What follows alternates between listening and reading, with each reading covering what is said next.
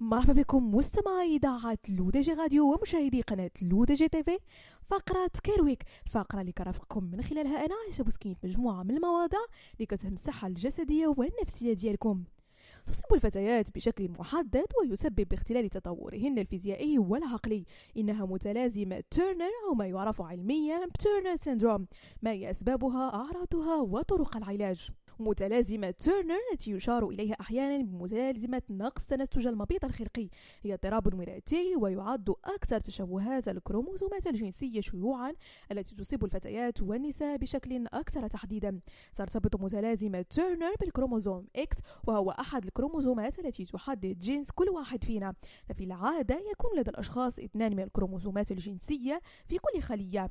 بشكل عام تمتلك الإناث اثنين من الكروموزومات إكس بينما يمتلك الذكور كروموزوم إكس واحد وكروموزوم إيغريك واحد. تنتج المتلازمة عند وجود كروموزوم إكس طبيعي في الخلايا والكروموزوم الجنسي الآخر مفقود أو متغير هيكليا.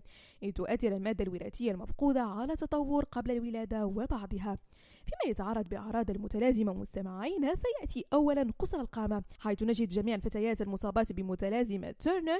يكون نموهن ببطء أكثر من أقرانهن خلال الطفولة والمراهقة كما يؤدي إلى تأخر في البلوغ بحيث إن متوسط طول البالغين المصابين بهذه المتلازمة يكون بين أربعة أقدام وثماني بوصات.